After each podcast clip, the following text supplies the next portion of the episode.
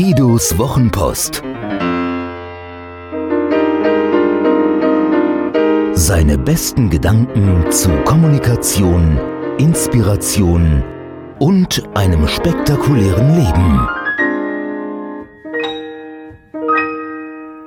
Der Esel im Fachgeschäft.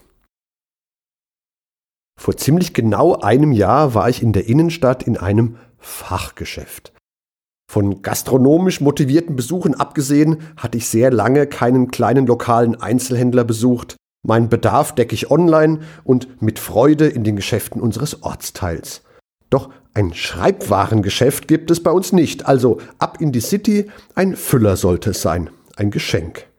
Ich lasse mal Baustellen, heruntergekommene Läden, Leerstand, genervte Feierabendhetzer und das schlechte Wetter aus und setze die Geschichte im Fachgeschäft der Wahl fort.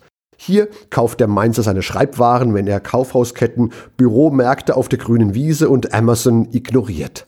Der Laden ist so groß wie unser Wohnzimmer, also groß, und das über zwei Etagen.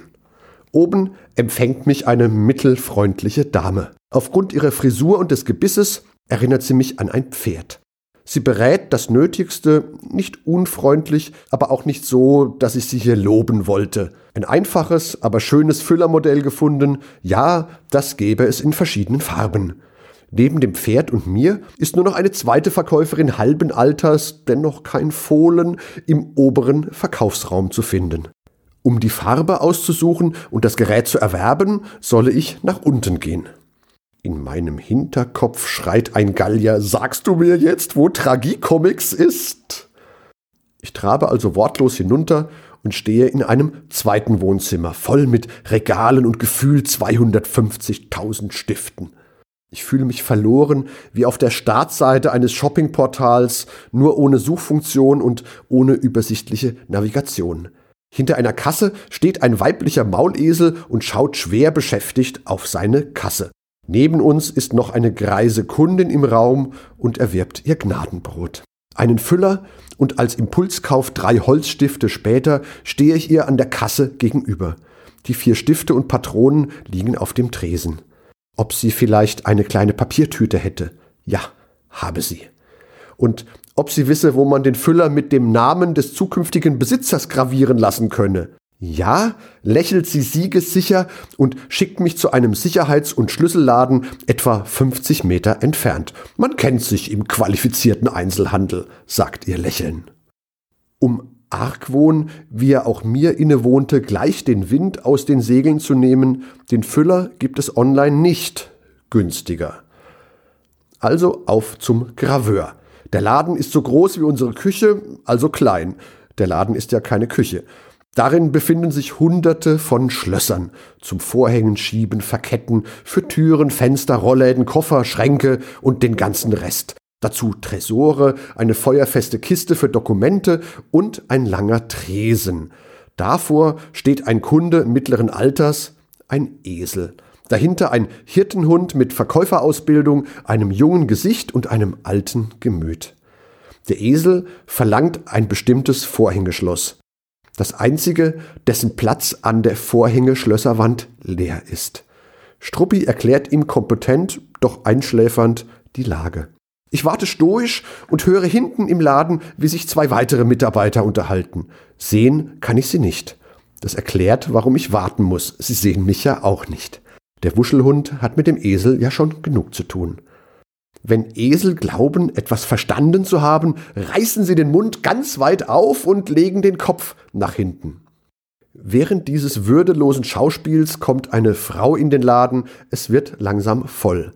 Das wäre das Modell mit 80 mm Länge der Baureihe XPS wie dieses hier, doziert Bello und wartet darauf, dass Esel den Kopf zurückwirft.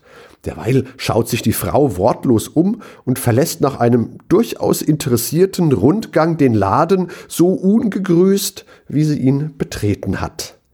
Der Esel bestellt das beste Schloss von allen. Genauer, er bestellt drei Stück. Hat sich ja mal wieder gelohnt, bellt der Junge unhörbar in seinen Bart und füllt das Bestellformular DIN A4 mit drei Durchschlägen aus. Eines bekommt der Esel, die anderen bleiben im Laden.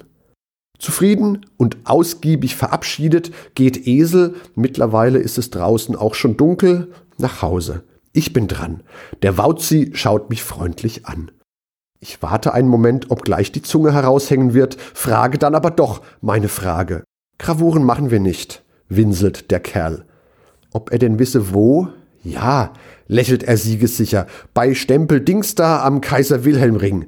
Aber die hätten jetzt schon zu. Ist ja schon halb fünf. Ein Jahr nach diesem Erlebnis stolpere ich zufällig in die Auflösungsfeier eines Porzellanwarenfachgeschäfts. Für Sekt hat es noch gereicht. Ich greife zu, nippe daran, da erst erkenne ich sie. Das Pferd, der Maulesel und der Hirtenhund tanzen aus Solidarität mit ihren Verkäuferkolleginnen und Kollegen und diversen den letzten Tango. Da höre ich den Maulesel wiehern. Das ist alles wegen dem blöden Internet. Hat dir diese Geschichte gefallen? Magst du Guidos Wochenpost als Podcast? Das würde mich wahnsinnig freuen und auch stolz machen. Und wenn das so ist, dann würde ich mich noch mehr freuen und es würde mich noch stolzer machen, wenn du mir eine Bewertung gäbest. Gerne fünf Sterne, wenn du es für angemessen hältst. Gerne eine Rezension, ein paar Zeilen dazu, was dir besonders gut gefallen hat und was es vielleicht für dich bedeutet hat. Das Schöne ist, mit guten Rezensionen steigt die Reichweite und dann kommen noch mehr Menschen in den Genuss von Guidos Wochenpost als Podcast. Das wäre doch toll, oder?